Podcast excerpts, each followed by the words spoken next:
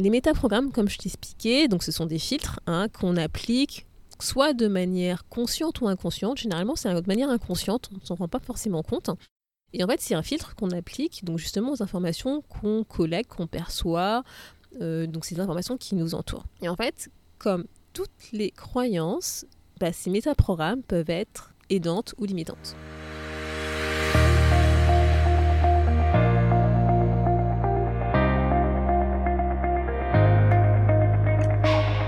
À tous et à toutes, vous êtes sur le podcast Le quart d'heure d'Inspire Action. Moi c'est Weifa, votre coach en transformation de vie.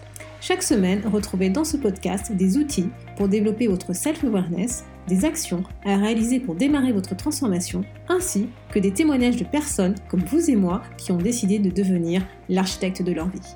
Alors, installez-vous tranquillement et prenez de quoi écrire.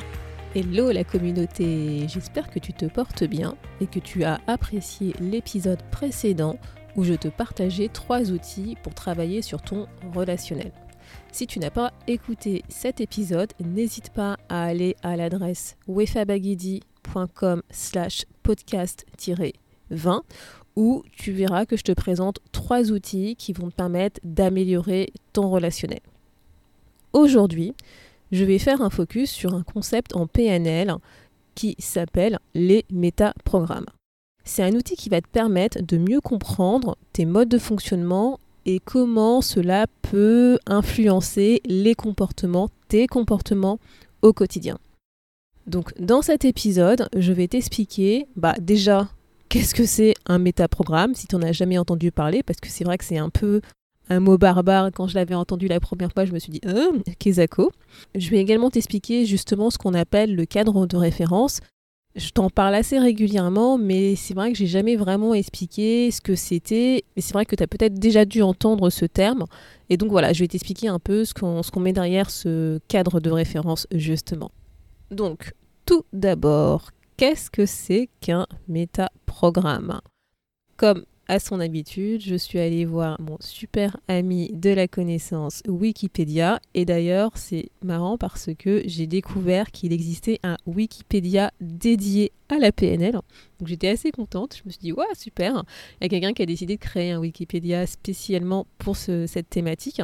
Et donc, la définition d'un métaprogramme, ben, c'est un concept qui est utilisé en PNL, comme je le disais, pour décrire en fait les aptitudes cognitives des personnes et qui va généralement se manifester dans les comportements et dans le verbal. Cela en fait permet de mettre euh, bah, des mots justement à ces attitudes que tu peux peut-être toi observer en toi ou chez les autres. Et ça te permet toi bah, notamment de t'évaluer, de t'auto-évaluer pour mieux comprendre justement ton mode de fonctionnement, de mieux comprendre euh, bah, comment est-ce que les autres fonctionnent et justement tes interactions avec les autres. Voilà, je vais te donner un exemple parce que je pense que tu, le connais, que tu vas mieux comprendre ce que je mets derrière justement ce mot métaprogramme. Tu as sûrement déjà, toi, utilisé, entendu cette expression, le fameux, le fameux verre à moitié vide ou à moitié plein. Donc toi, tu es une personne qui a tendance à plutôt voir le verre à moitié vide ou à moitié plein. Et bien en fait, derrière, c'est un métaprogramme qui se cache et on le verra plus tard. Ce qu'il faut savoir, c'est que ce concept est utilisé dans plein de domaines et notamment celui du monde professionnel. Il est utilisé dans le cadre de recrutement. Enfin, moi, je, je sais que mon entreprise utilisait ces types de métaprogrammes pour évaluer certains profils. Et même si on n'utilise pas justement ce mot métaprogramme, et eh ben en fait, je suis sûre que tu en connais quelques-uns quand je vais te les expliquer. Parce que effectivement, toi, tu as tendance à agir de telle ou telle manière, mais c'est pas forcément le mot métaprogramme que tu emploies, parce que là, pour le coup, effectivement, c'est un mot qui est utilisé, on va dire, par les experts du développement personnel et plus particulièrement de la PNL. Avant de rentrer dans les métaprogrammes, je vais t'expliquer justement ce qui se passe par rapport à notre perception de la réalité. Et d'ailleurs, je vais te partager une citation que, j'ai trouvée, que je trouve assez euh, représentative, qui est le reflet justement de comment est-ce que notre perception peut influencer, impacter notre vie. Donc la citation, c'est C'est la perception qui est la cause de la souffrance. Nous souffrons de l'interprétation, de l'évaluation des choses, jamais des choses en elles-mêmes. Et cette citation explique justement comment est-ce que ces métaprogrammes influencent notre vie, notre perception, nos comportements. Par exemple, ça, je pense que tu le sais, hein, c'est qu'on perçoit le monde à travers cinq sens, nos cinq sens. Donc notre cerveau, en fait, il va collecter des informations à travers ces différents sens et va ensuite construire en fait dans ta tête l'image la plus proche possible de la réalité. Et notamment c'est en ça qu'on dit que la réalité que tu perçois peut être différente de la réalité que perçoit l'autre, celui qui est à côté de toi, parce que tu vas par exemple avoir un filtre à travers ces cinq sens qui ne sera pas forcément identique d'une personne à une autre. Et en fait, tu peux pas appréhender le monde, la réalité de manière objective parce qu'en fait, l'information que tu vas collecter, que tu vas percevoir, va passer par plusieurs filtres, donc par exemple les cinq sens, et on va réceptionner en fait cette information pour ensuite, donc déjà voilà, elle va être, euh, elle va passer par un filtre. Ensuite, on va traiter cette information qui va passer par d'autres filtres. Et ensuite, à ce traitement d'information, il va y avoir une analyse où on va encore, il va encore y avoir des filtres derrière qui vont passer et on va apporter une réponse, que qu'elle soit, euh, ce soit une réponse, euh, bah, verbale ou que ce soit par un comportement autre. Et en fait, c'est pour ça justement qu'en PNL, on a tendance à dire que la carte n'est pas le territoire, c'est-à-dire que le monde dans lequel nous vivons et la perception du monde que nous avons n'est pas identique. C'est-à-dire qu'il y a un monde, tout le monde effectivement vit dans ce monde-là, mais chacun aura sa propre carte, aura sa propre interprétation de ce monde en fonction justement de ces différents filtres que euh, nous avons en nous, qui sont issus soit de notre expérience, de notre enfance, qu'on a construit nous, qu'on a construit, euh, voilà, qui se sont construits à travers nos expériences euh, vécues. Et en fait, ce qui vraiment, ce qu'il faut que tu aies en tête, c'est que notre cerveau est feignant il est paresseux en fait. Donc il va essayer d'en faire le moins possible. Et donc ce qu'il va faire quand il va se retrouver face à une situation, il va essayer d'utiliser ce qu'il connaît déjà. Il va essayer de se dire ah bah tiens, cette situation, cet élément se fait, se rapproche de quelque chose que j'ai déjà vécu et donc je vais réutiliser le modèle que j'ai déjà utilisé pour répondre à ce fait, à cet événement, à cette action. Et donc, il y a trois types de transformation justement de la réalité. Donc, on va avoir une sélection ou une omission de l'information qu'on va percevoir.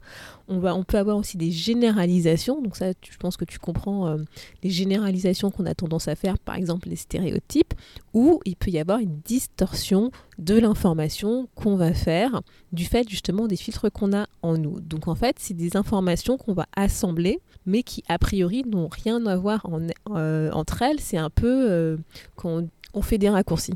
Voilà. Quels sont les différents filtres?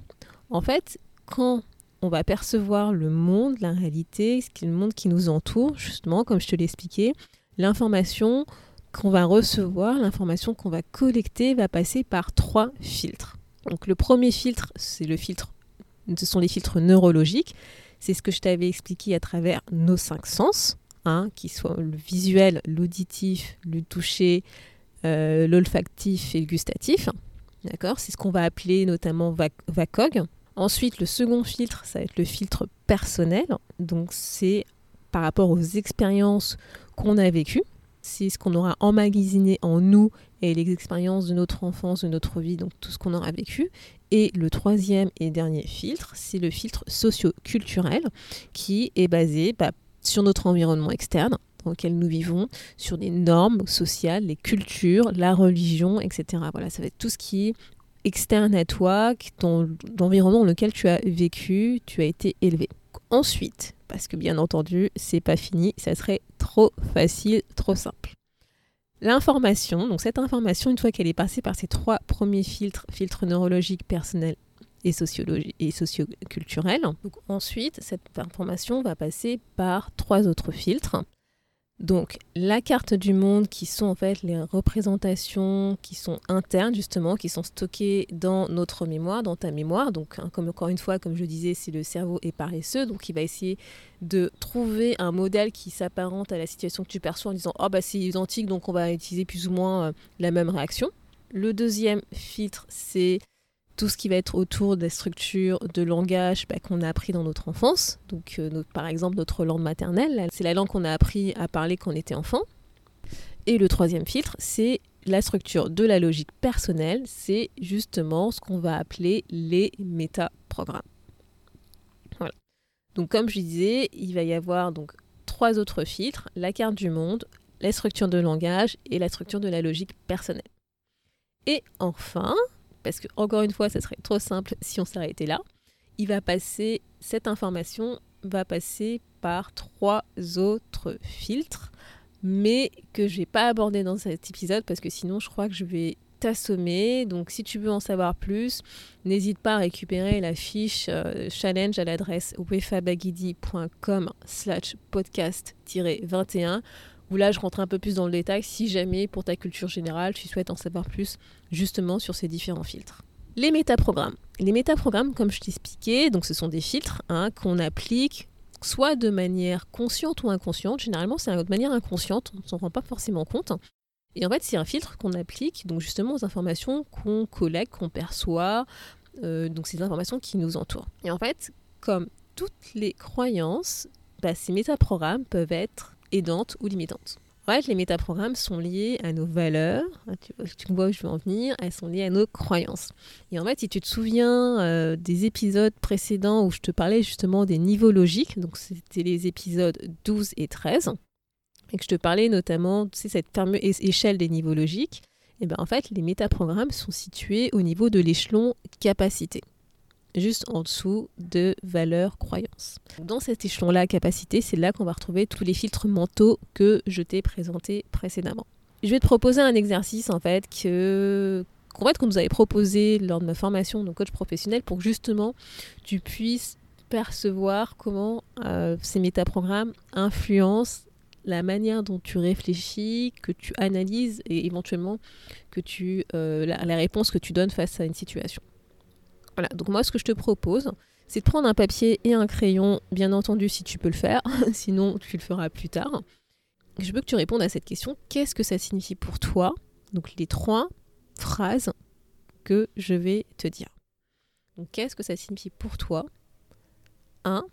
Être vieux. Qu'est-ce que ça signifie pour toi? 2. Avoir un bon job. Qu'est-ce que ça signifie pour toi Rouler vite? Voilà, donc je te laisse avec cette petite réflexion et en fonction en fait des métaprogrammes que tu as en toi, la réponse ne sera pas forcément identique. Par exemple, moi je me souviens que euh, quand ce que j'avais écrit en fait dans être vieux, bah, j'avais écrit c'est avoir un certain âge, être plus âgé que moi, euh, voilà. Alors que d'autres personnes, par exemple, avaient écrit avoir mal au dos, être malade. Donc en fait, tu as différentes représentations en fonction de ton métaprogramme. Et pareil, qu'est-ce que ça signifie pour toi avoir un beau job? Peut-être que tu as imaginé un job idéal dans ta tête avec ce que tu faisais, comment tu percevais ce job, où tu étais, etc. Alors que d'autres personnes, avoir un beau job, peut-être qu'ils se disent, bah, c'est le job que j'ai actuellement. Ou encore, rouler vite. Peut-être que en roulant vite, tu... ça veut dire quoi vite? C'est quoi? 600, 150, 200, 300 km/h enfin, voilà.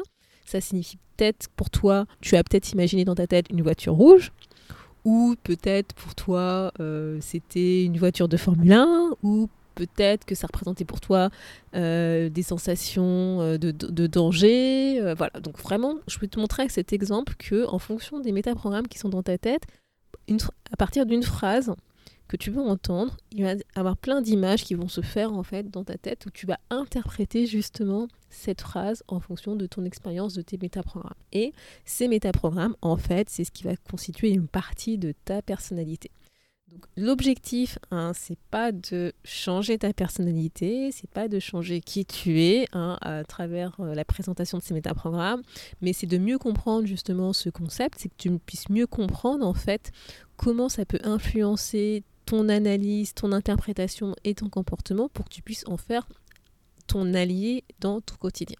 Donc voilà, j'espère que cet épisode t'a permis de mieux comprendre ce qu'on mettait justement derrière le mot cadre de référence et notamment ces fameux métaprogrammes.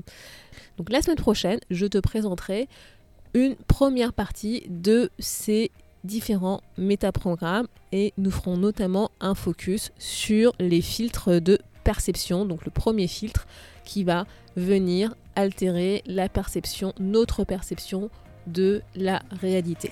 Merci d'avoir écouté le podcast Le quart d'heure d'inspiration. On se retrouve la semaine prochaine pour un nouveau challenge.